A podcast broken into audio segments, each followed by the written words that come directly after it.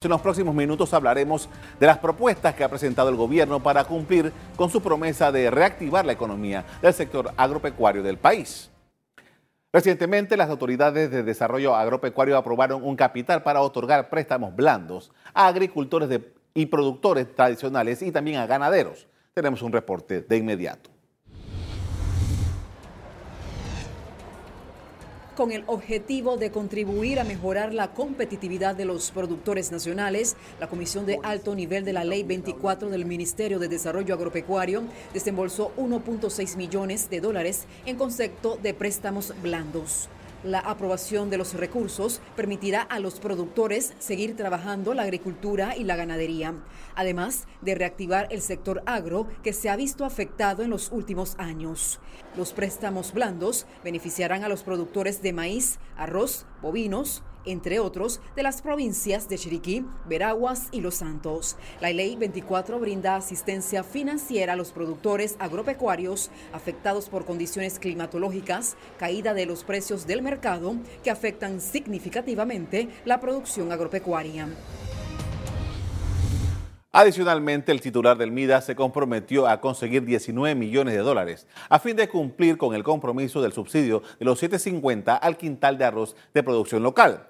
Como ya es sabido, para activar el agro, el gobierno en agosto anunció el pago de deudas por 39 millones de dólares a varios productores nacionales.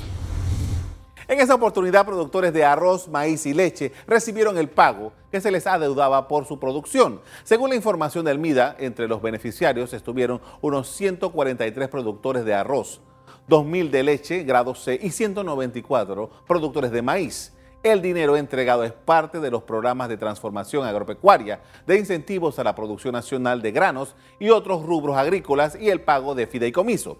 Representantes del gobierno dijeron que su política es poner al día las cuentas tanto de las personas naturales como jurídicas en el campo agropecuario.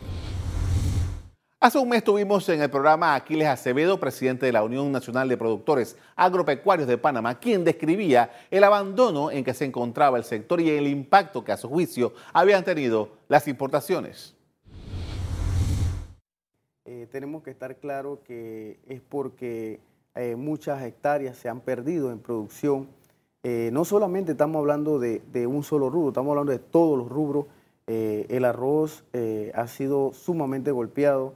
En este momento hay que estar claro de nuevo también, hay que ver lo positivo. se han puesto de acuerdo para que el, el producto nacional sea el que prevalezca, o sea, le van a dar el espacio a que se venda el producto nacional y después, si es necesario, el producto importado en el tema arroz. En el tema carne y leche, le digo la verdad, eso es un, eh, una caja de Pandora donde ha sido afectado enormemente eh, y cuando vemos los diferentes rubros y ponemos un solo país, eh, podemos ver que no hay una igualdad. Por ejemplo, Estados Unidos. Cuando tú ves Estados Unidos versus Panamá, se ve 41. Cuando entra de Estados Unidos hacia Panamá, entra 40 sale de Panamá hacia Estados Unidos uno. Otra de las decisiones que ha tomado la actual administración es iniciar el proceso para la eliminación de la Autoridad Panameña de la Seguridad de Alimentos, algo que han pedido los productores desde hace un par de años.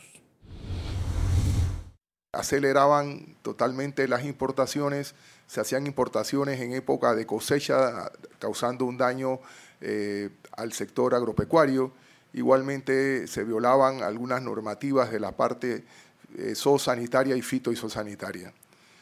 El presidente se comprometió a eliminar la ULSA, devolver eh, sus funciones a los ministerios de Desarrollo Agropecuario y MINSA. Y bueno, con este proyecto de ley que fue aprobada hoy mediante la resolución 114-19, que nos faculta para presentar el proyecto de ley ante la Asamblea, se elimina efectivamente un elemento adicional que se ha ejecutado es el cambio a la ley del FESI, que debe significar una inyección de fondos para el sector para que el sector pueda seguir invirtiendo.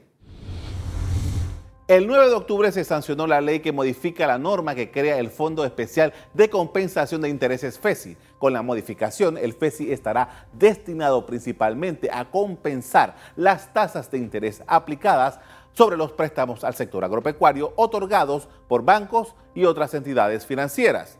De esta forma, el 75% de distribución de las sumas retenidas del FESI pasarán al sector agropecuario en la primera etapa y de forma gradual llegará a un aumento al 100% en el año 2024.